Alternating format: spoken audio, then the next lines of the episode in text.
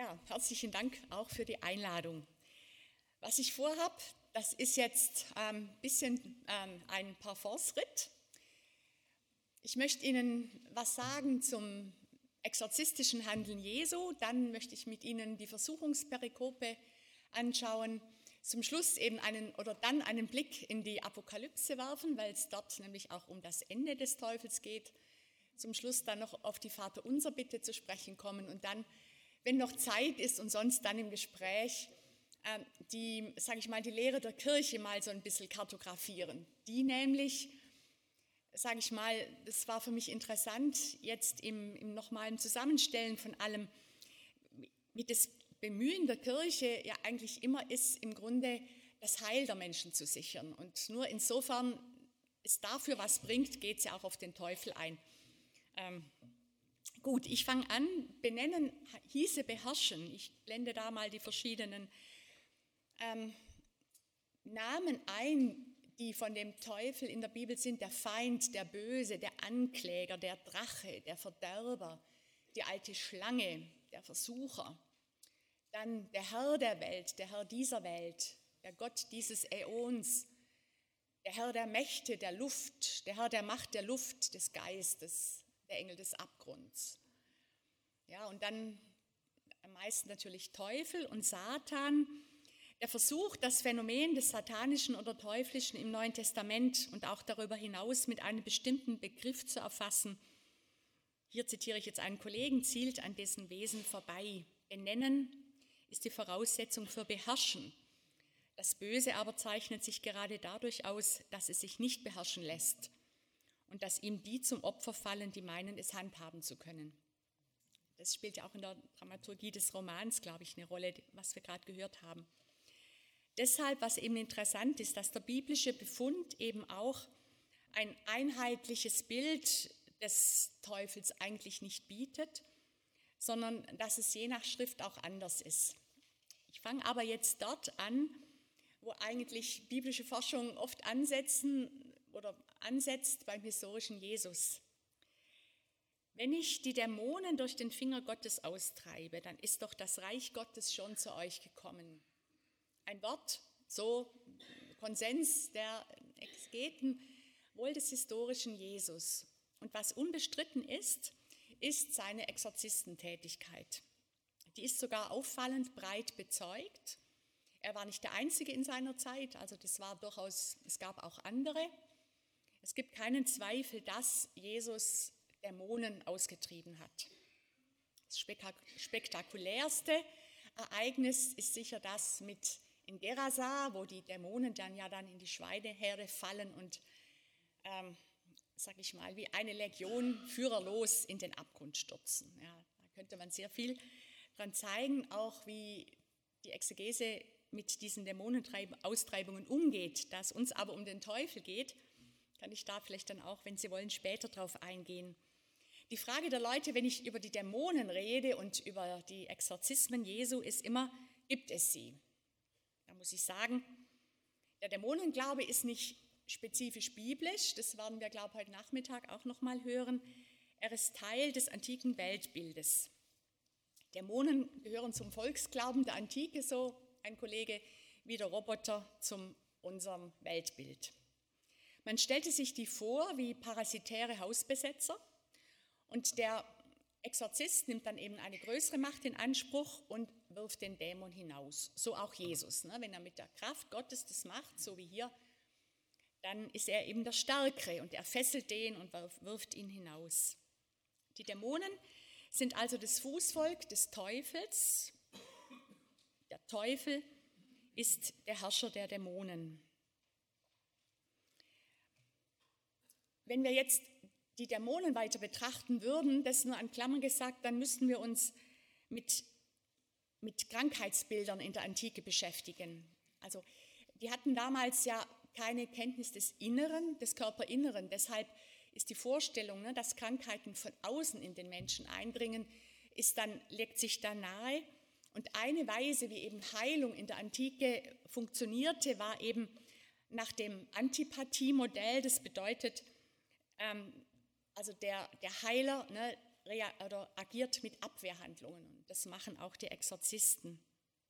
Das steckt dann auch bei den, bei den Dämonenhandlungen der Evangelisten im Hintergrund. Was bedeutet ja, wenn der, sag mal, wenn der Dämon von außen kommt, wird ja gesagt, auch kranke Menschen sind nicht selber verantwortlich, dass sie ein, sondern sie sind ein Gefäß von Mächten. Und der, die Energie des Heilers richtet sich ja dann gegen die Mächte und nicht gegen den Kranken. Also nicht der Mensch wird verteufelt, sondern durch das Handeln des Exorzisten wird ja gerade der Mensch gerettet und der Teufel abgewehrt. Im Grunde könnte man sagen, das ist dann der Versuch des Markus-Evangeliums, ähm, ein Therapiemodell zu entwickeln. Das wäre also ein Blick in die historische ähm, Perspektive, wenn man mit diesen Erzählungen umgehen will.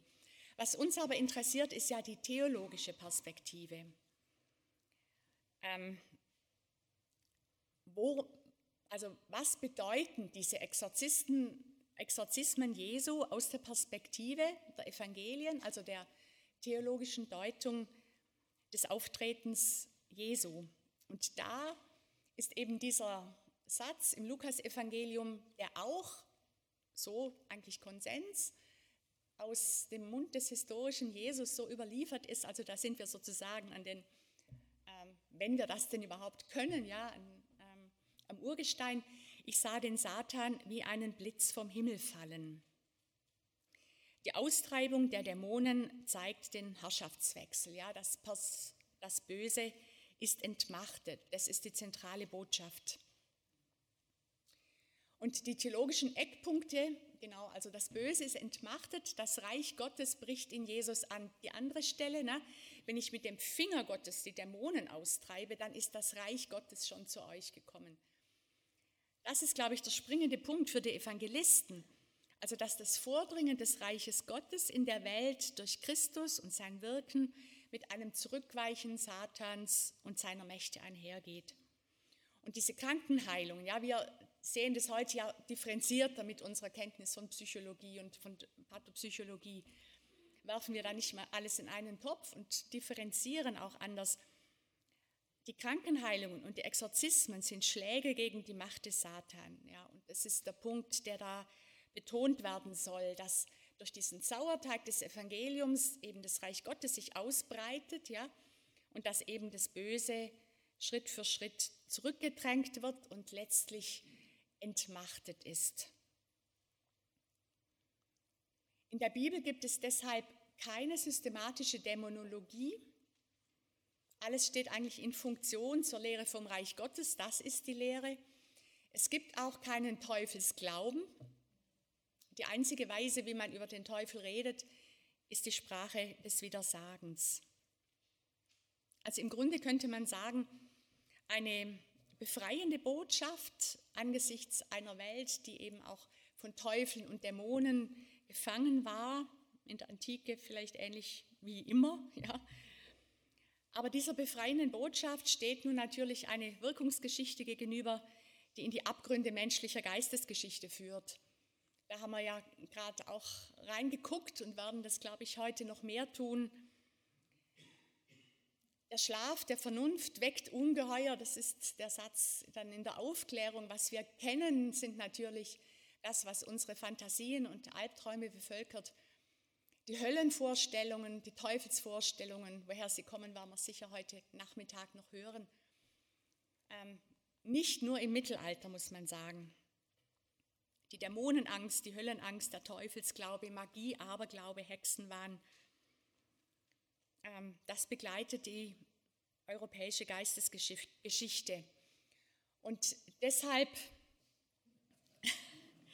war natürlich im 20. Jahrhundert, vor allem auch in der Exegese, ne, das große Bemühen um die Entmythologisierung, Diktum von Rodolf Bultmann, man kann nicht elektrisches Licht und Radioapparat benutzen, in Krankheitsfällen moderne medizinische und klinische Mittel in Anspruch nehmen und gleichzeitig an die Geister- und Wunderwelt des Neuen Testaments glauben. Die, der Versuch der Entmythologisierung ging im Wesentlichen in drei Richtungen. Die eine Richtung, würde ich sagen, war so eher die, die Pathologisierung der dieser, ähm, also der dämonischen Phänomene, die Psychologisierung oder auch sowas wie eine rationalistische Funktionalisierung. Damit ist man weit gekommen und hat viel, sage ich mal, ähm, ja, erklären können, wenn man das denn erklären kann. Allerdings kommt man heute auch wieder an die Grenze dieser, dieses Projektes einer aufklärerischen oder rationalen äh, Entmythologisierung, nicht zuletzt dadurch, dass die Kulturanthropologie uns auch darauf hinweist, dass, dass wir mit unserem, sage ich mal, sehr starken Egozentrismus, wo man, wenn man so will, die Psychologisierung dann dazu rechnen kann, mit unserem Logozentrismus, ja, die funktionale Rationalisierung, wir können alles erklären und nicht zuletzt unserem Ethnozentrismus, Sie kennen das Wort vielleicht, ne, dass wir mit unserer kulturellen Überlegenheit im Abendland doch dazu neigen, unsere Sicht anderen Kulturen aufzudrängen. Und Sie haben es schon gesagt oder am Anfang, oder du hast es, glaube ich, zitiert, ne, den Teufel gibt es nicht nur in Afrika und Asien, aber da gibt es ihn eben auch noch. Und diese Kulturen zeigen, dass wir so leicht mit den Texten nicht fertig werden. Summa summarum, das Feld ist wieder offen. Ja? Auch die Medizin erkennt die Lücken in ihrer Wirklichkeitsdeutung und die Gefahr, bestimmte Phänomene zu einseitig zu interpretieren. Und man ist deshalb wieder stärker auch sagen wir, geneigt, sich, sich mit dem Teufel zu beschäftigen und nicht, ihn nicht nur einfach wie das Ra ins Radio zu stopfen, sage ich mal. Ähm, ja, das lasse ich mal weg. Ja. Zudem kommt, dass ja auch in unserer Zeit eine neue Unaufgeklärtheit um sich greift, eine Faszination durch übersinnliche Phänomene und nicht zuletzt auch erschreckende Phänomene an das, wenn man so will, satanischen, säkularen Satanismus. Und dem gegenüber steht eine Pfingstbewegung, die wieder völlig ähm, voraufklärerisch, sage ich mal, mit Exorzismen und ähm, Dämonenangst arbeitet. Den Papst will ich nicht in diese Reihe stecken, ausdrücklich nicht. Ich werde noch zeigen, wie ich seine Rede vom Teufel interpretiere, nämlich eigentlich angesichts der Unmöglichkeit einer rationalistischen Entmythologisierung, dass er wieder neu in dieser symbolischen Sprache redet und sie uns damit zu denken aufgibt. Die Versuchung Jesu. Wir haben mit Jesus dem Exorzisten, den historischen Jesus, ins Auge gefasst. Jetzt möchte ich Sie in diese Parabel einführen, die für mich zu den faszinierendsten Jesus-Erzählungen gehört. Es ist eine Parabel, in der zentrale menschliche und spirituelle Erfahrungen des Menschgewordenen verdichtet erzählt werden. Und die Schrift nennt diese Erfahrung Versuchung. Und zwar setzt sie an im Zentrum bei Jesu Beziehung zu Gott, wenn du Gottes Sohn bist, sagt ja der Versucher zweimal. Und der Versucher wird eben Teufel genannt.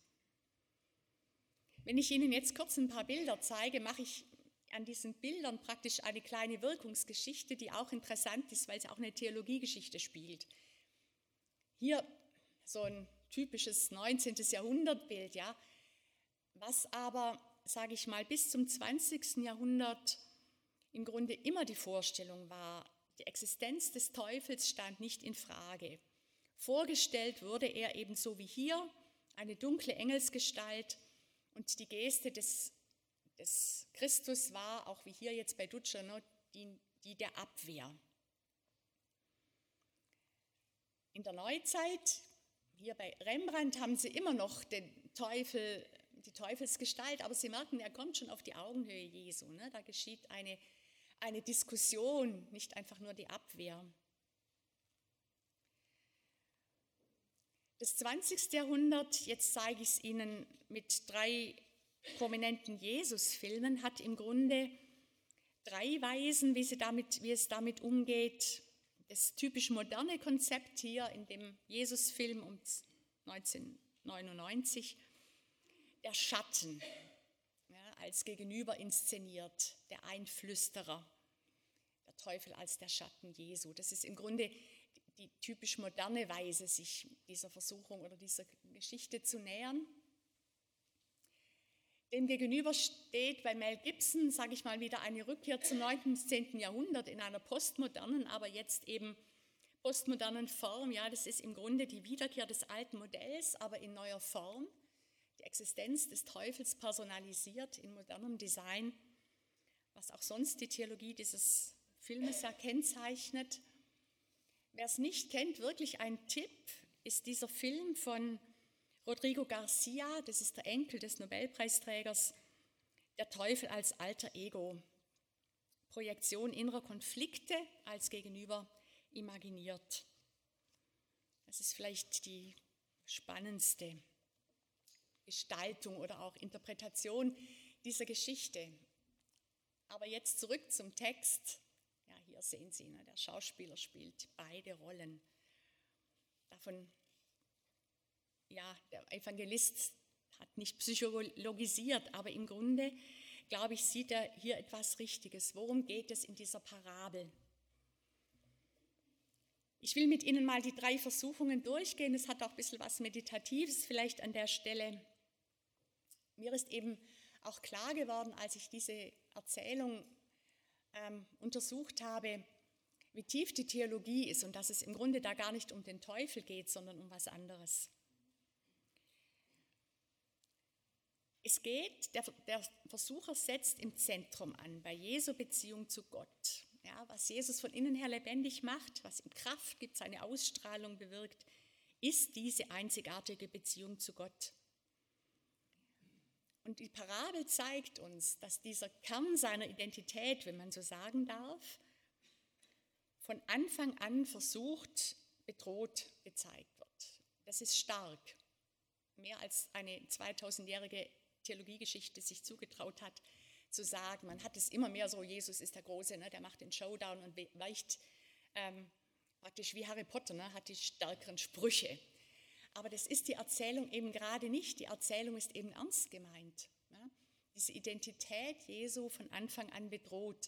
Und wir haben hier einen ganz spannenden Vers im Lukasevangelium im Abendmahlsaal, sagt Jesus zu seinen Jüngern, ihr seid die, die mit mir ausgehalten haben in meinen Versuchungen. Also erstens, es ist mehrfach passiert, zweitens, es gibt Zeugen, drittens, es wurde darüber geredet. Und das fasst jetzt offensichtlich diese Parabel zusammen in diesen drei Versuchungen, die sie eben an den Beginn des Wirkens Jesu stellt. Und ich lese diese Versuchung eigentlich wie eine, das ist das Pendant zur Kindheitsgeschichte, nicht zur, Geburtheits, zur Geburtsgeschichte. Also was bedeutet Menschwerdung, aber jetzt aus der Perspektive des erwachsenen Mannes Jesu? Jesus.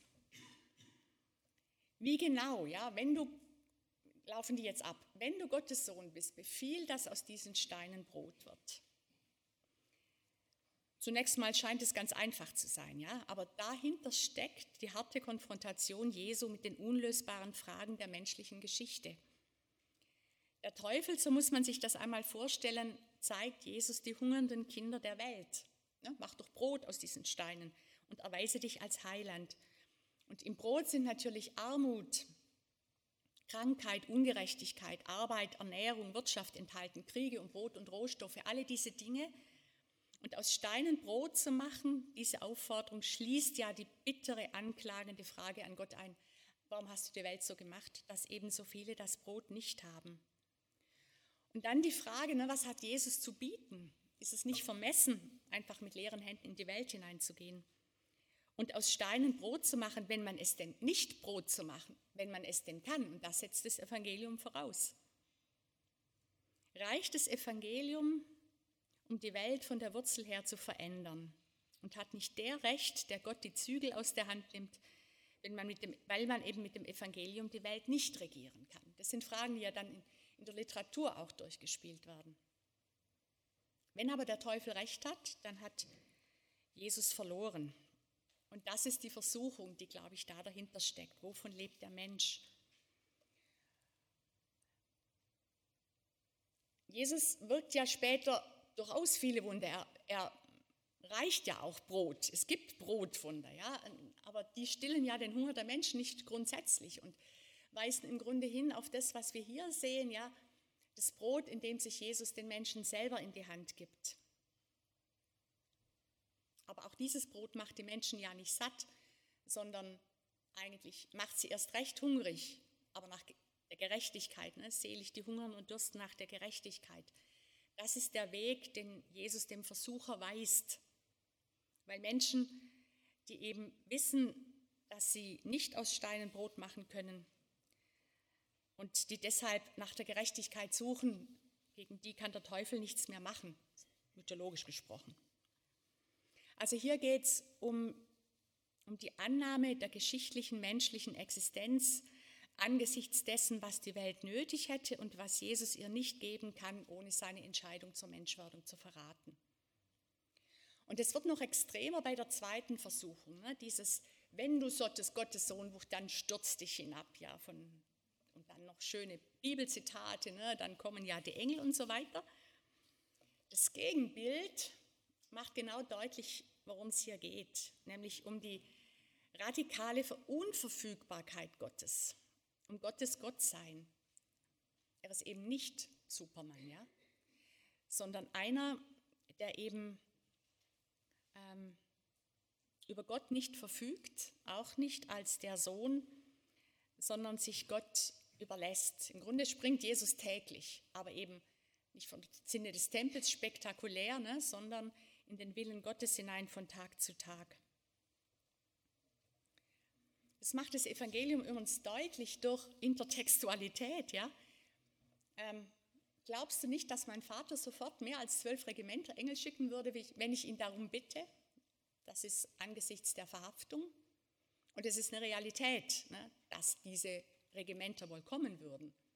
Und dann noch die Spötter unterm Kreuz, ne, wenn du Gottes Sohn bist, steig herab vom Kreuz. Da wird deutlich, wie der Versucher interpretiert wird und dass Jesus eben, ähm, dass der Teufel an der Gottverbundenheit Jesus scheitert. Jesus weicht seinem Gott nicht aus, er will nicht über ihn verfügen, auch nicht als der einzige Sohn. Also im Grunde, der Schrei der Verlassenheit ist der radikale Ausdruck dafür, dass Jesus die menschliche, auch menschliche Erfahrung der Unverfügbarkeit Gottes, eben der Gottferne, durchhält bis zum Schluss. Daran scheitert der Teufel. Und die letzte Versuchung, irdischer Reichtum, ja, denkt der Teufel im Ernst, Jesus äh, würde niederfallen und ihn anbeten wegen ein paar Reichtümer, ja, die ihm ohnehin gehören. Also ein irdischer Herrscher zu werden, ist für ihn ja immer noch ein Abstieg. Ne? Sie sehen, so geht es nicht. Aber wie wäre es damit? Sein bester Freund nimmt ihn beiseite und sagt, hör mal Jesus, du bist doch für Gott der wichtigste Mensch, du bist der Erwählte und es gibt viele Möglichkeiten für einen wie dich. Zeig deine Macht, zeig, was in dir steckt und zeig es denen, die dich klein machen wollen.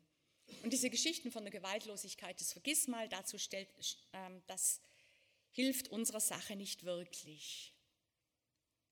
Erkennen Sie die Szene? Das ist Petrus sein Freund. Ja? Die dritte Versuchung wiederholt sich im Mund des Freundes Petrus und den verstehen wir schon. Ja? Könnte die Menschwerdung nicht ein Happy End nehmen? Wie wollen wir das, was du hier vorhast, den Leuten klar machen? Erlösung durch Leiden und so weiter und so weiter. Und Petrus merkt eben nicht, wie er aus dem Christus einen Antichristen macht, einen Teufel. Ne? Darum sagt Jesus ja zu Petrus, weiche hinter mich, Satan. Das wäre der Held, aber nicht der Heiland. Und das ist eine Versuchung, so sagt das Evangelium, nicht nur für Jesus, natürlich auch für die Christen, aber eben auch offensichtlich für den Menschgewordenen. Interessant ist bei Matthäus wieder, ne? Jesus steht am Schluss wieder auf einem hohen Berg. Und die Jünger werfen sich jetzt anbetend vor ihm nieder. Genau das gleiche Wort, auch der Versucher Petrus. Und Jesus sagt, mir ist alle Macht gegeben im Himmel und auf Erden. Also die Versuchung wird eingeholt, aber eben von einem Jesus, der durch das Feuer der Passion gegangen ist, der seine Hand nicht selber nach der Macht ausgestreckt hat, sondern sich den Machthabern der Erde in die Hand gegeben hat. Jetzt ist ihm alles gegeben, aber eben von Gott, dem er sich übergeben hat. Das, ich weiß nicht, ob Sie das ahnen, ne, was alles für eine Dramatik in dieser Parabel steckt. Eine Parabel, glaube ich, die wir erst im 20. Jahrhundert so richtig erkennen, weil wir erst seit der Wagen von so etwas wie Identitätskrisen und Identitätskonflikten auch im Menschgewordenen zu reden. Aber ich denke, die ist eine starke Hilfe, sag mal, in den in vielen Versuchungen. Was heißt es für den Teufel ganz kurz? Vielleicht haben Sie gemerkt, das Evangelium oder der Evangelist interessiert sich eigentlich nicht für den Teufel. Er setzt ihn einfach voraus. Also der historische Jesus hat sicher auch an den Teufel geglaubt, aber das war als Mensch, ja. Aber das ist überhaupt nicht der Punkt. Thema ist hier nicht die Realität des Teufels, sondern die Realität der Versuchung, auch des Menschgewordenen. Und die Entscheidung zur Menschwerdung, zur Annahme der Ohnmacht der geschichtlichen Begrenzung, in der auch der Menschgewordene seinen Weg geht. Eine großartige Geschichte. Im Grunde würde das schon reichen über den Teufel.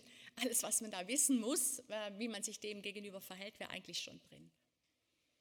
Wir brauchen aber noch den Blick an den Schluss des Evangeliums, ähm, also der, der Bibel, ja, das ist die apokalyptische Vision.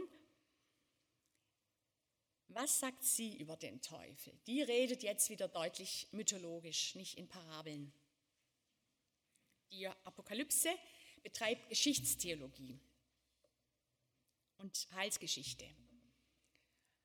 Ein faszinierendes, aber auch schwer missverständliches Buch, weil die Sprachwelt, die Vorstellungswelt, die sie verwendet, brutal ist, gewaltträchtig auch und eben auch das Angstrepertoire des Unbewussten ähm, aktualisiert. Darum hat es die Kirche lange nicht ähm, in den Kanon aufgenommen und in der Orthodoxie wird es bis heute, glaube ich, nicht in der Liturgie verwendet. Aber im Grunde sind es totale Heilsbilder. Ich zeige Ihnen nur an der Stelle, da kommt dieses wunderbare Bild der Sternenfrau, ja, die da kommt, die also zwölf Sterne um ihr Kopf und den Mond zu ihren Füßen und, und eben mit der Sonne bekleidet, ja, und die ist schwanger und schreit in Geburtswehen. Und ihr gegenüber baut sich dann wahnsinnig der Drache auf, ja, der dann kommt als Bild, der, der dann sich auf, ihr aufbaut ja, und das Kind verschlingen will. Und dann denkt man, jetzt kommt ein richtig toller Showdown. Es passiert aber nichts, sondern die Frau gebiert und das Kind ist weg und da passiert überhaupt keine Konfrontation zwischen dem Drachen und dem Kind. Das Kind wird entrückt, ne? die Frau flieht in die Wüste und der Drache wird gestürzt. Das ist, sind die mozarabischen äh, Bibelhandschriften, äh, Apokalypse-Handschriften aus dem, ich glaube, die ist aus dem 11. Jahrhundert wo, wo diese mythologische Sprache, finde ich, ganz toll umgesetzt ist. Also hier, ja, also das Kind, die Geburt.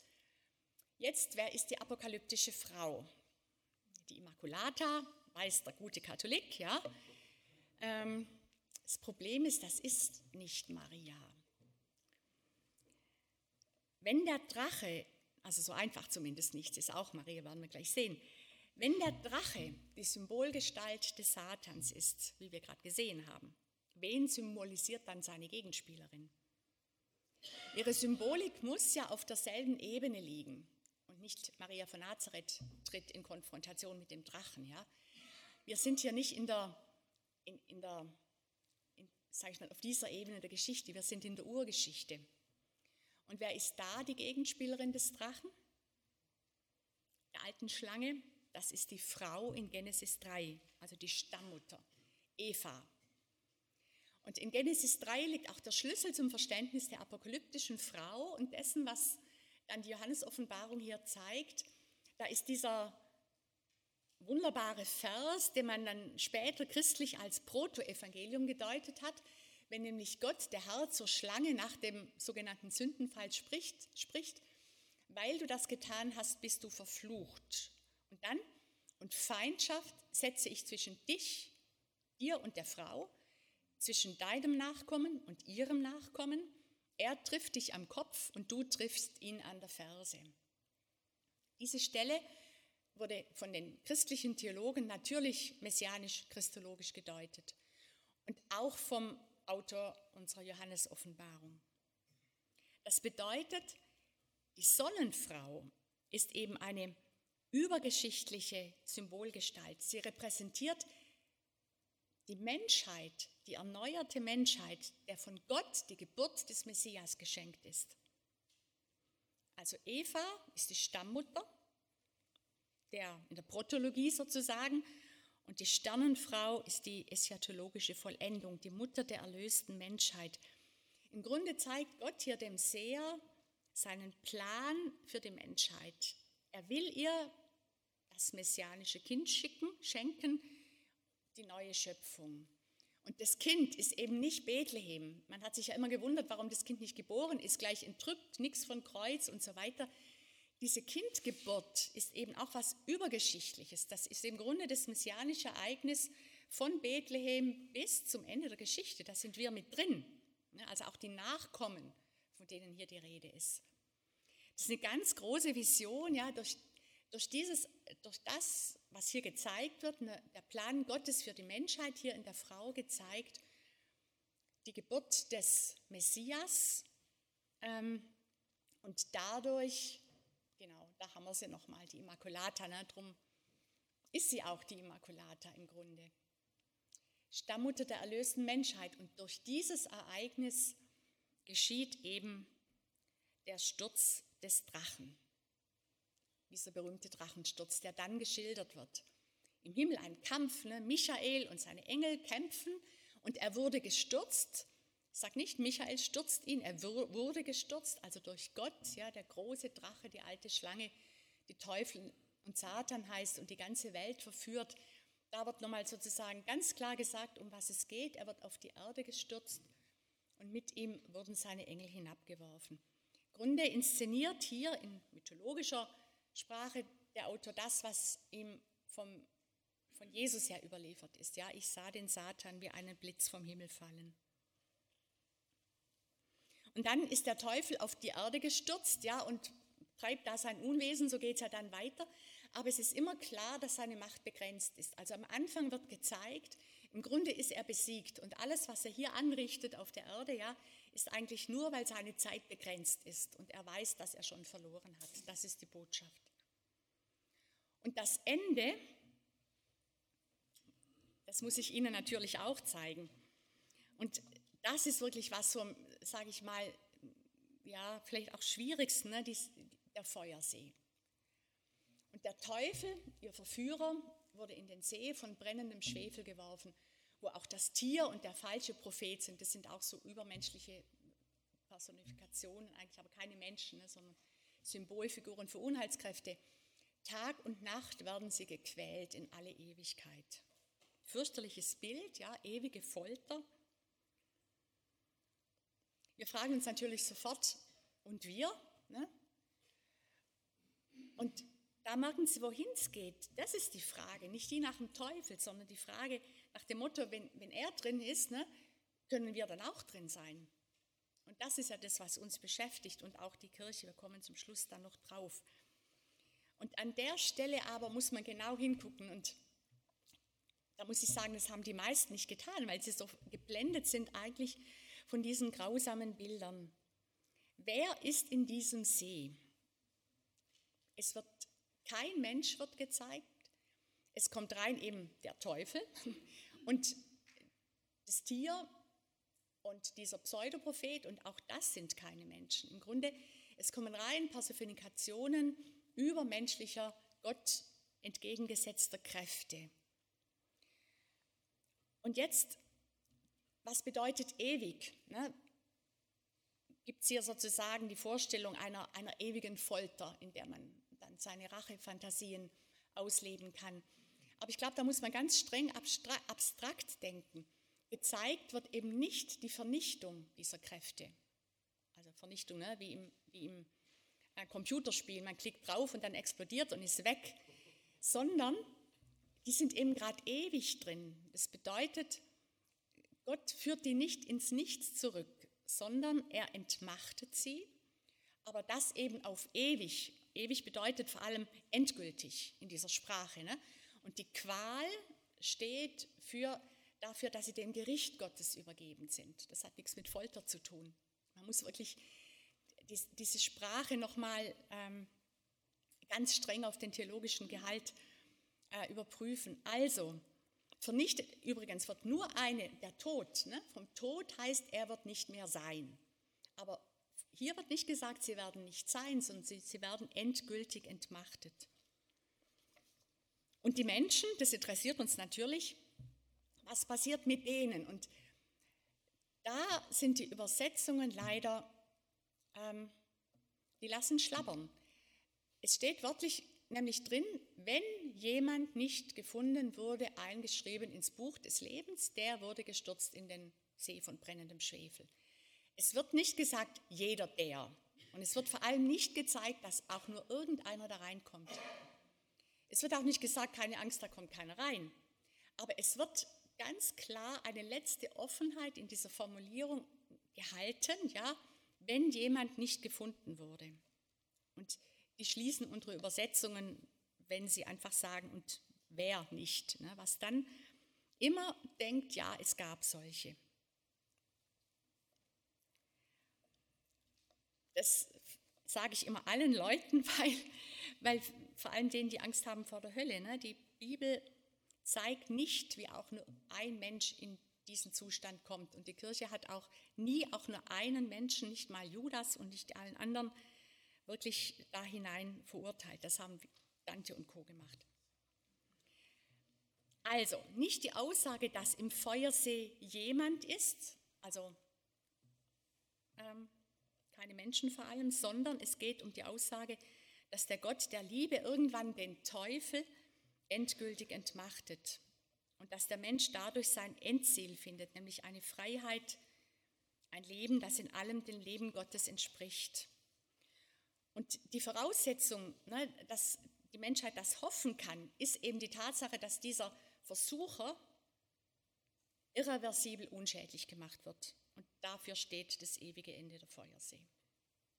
Also eine Aussage über die Macht Gottes und nicht über das Schicksal des Teufels. Ja, jetzt noch dazu. Wie viel Zeit habe ich noch? Zehn Minuten? Nicht mehr. Oh.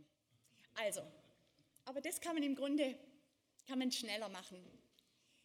Ähm, führe uns nicht in Versuchung, sondern erlöse uns von dem Bösen. Sie wissen vielleicht, dass Papst Franziskus angeregt hat, und die Italiener haben es jetzt auch letzte Woche gemacht, die Franzosen schon länger, diese Bitte zu verändern, weil er sagt, nicht Gott führt in Versuchung, das macht kein Vater, das macht der Teufel.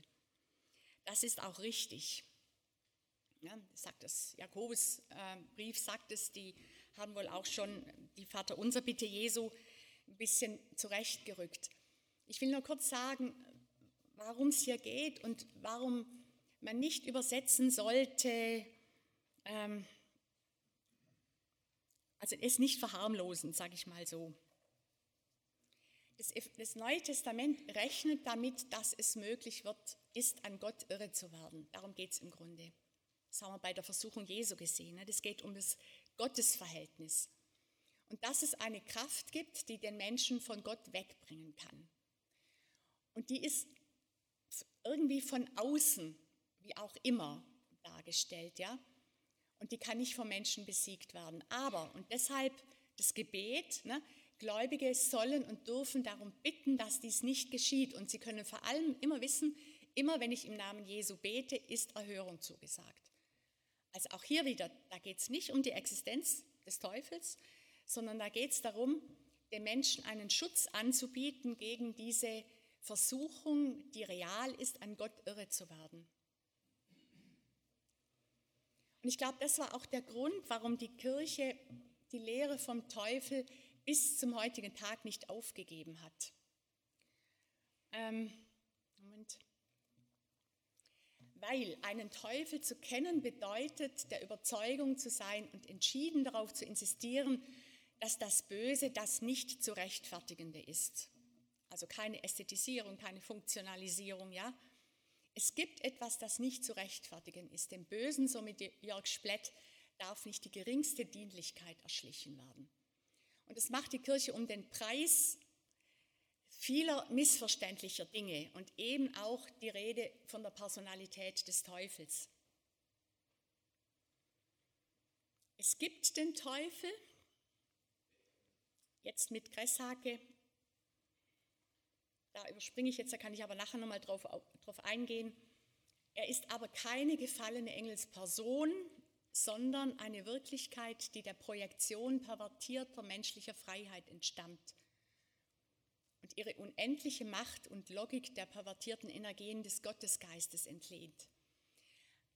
Also der springende Punkt ist, es gibt etwas, was den Menschen übersteigt. Das Böse geht nicht allein auf sein, auf sein Konto. Wenn man aber jetzt sagt, ähm, Moment, dass ich es präzise sage,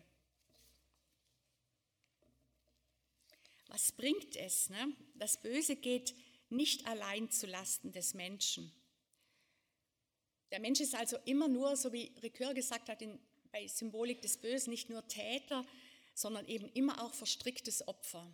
Dafür steht auch die, der Sündenfall ne, und die Schlange und letztlich der Teufel. Aber es ist eben keine Person, sondern etwas, praktisch die pervertierte Gottebenbildlichkeit unserer Freiheit, die eine enorme Kraft hat und die eben, wenn sie sich pervertiert und auf sich selber zurückbindet, nach Macht, Reichtum und so weiter, sich dem Götzen an hingibt, also dem Teufel, ja, dann entfaltet sie eine, eine Wirklichkeit, die noch mal größer ist als das, was im Menschen ist. Beispiel eine Verleumdung fängt schlicht an ne, und kann einen Krieg auslösen. Und diese Realität, also diese Verbindung von menschlicher Tat und übermenschlicher Wirkung, das wäre eine Möglichkeit, praktisch den, die Rede von einem Teufel als Person, als Kraft zu erklären. Bleibende Fragen, das ist meine letzte Folie.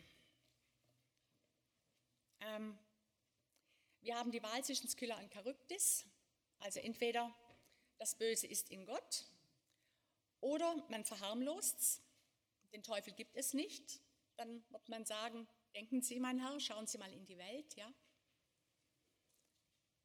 Kann man das Böse ohne den Teufel denken? Wenn man aber den Teufel denkt, hat man das große Problem, dass eben ein Stück Schöpfung, weil der Teufel wäre dann ja Schöpfung, schon immer der Hand Gottes entglitten ist, dass also eine universale Hoffnung für alle, für die ganze Schöpfung nicht mehr möglich ist und dann auch eine universale Hoffnung für uns Menschen sage ich mal, schwieriger zu denken ist. Also nach dem Motto, wenn der Teufel in der Hölle ist, warum dann nicht auch wir? Das ist nach wie vor die bleibende Frage. Die Frage auch, ob Gott ein Geschöpf schaffen kann, von dem er in seiner Vorhersehung weiß, dass es für immer verloren gehen wird. Wollen wir das so? Bringt die Rede vom Teufel den Menschen dazu, wegzusehen von dem, was eigentlich das Problem ist, nämlich seine Freiheit. Den Rest, und ich glaube, es wird immer ein Rest bleiben, ja, theologisch, psychologisch, wie auch immer, müssen wir offen lassen. Was spricht, was heißt Gott zu überlassen? Und dann kommen wir dort an, wo wir gestartet sind, ja, bei dem Wort Jesu, an das wir glauben können ich sah den Satan wie einen Blitz vom Himmel fallen oder mit Ricœur, der dann sagt zum Schluss, so glauben wir also an Gott trotz des Bösen. Ja, danke.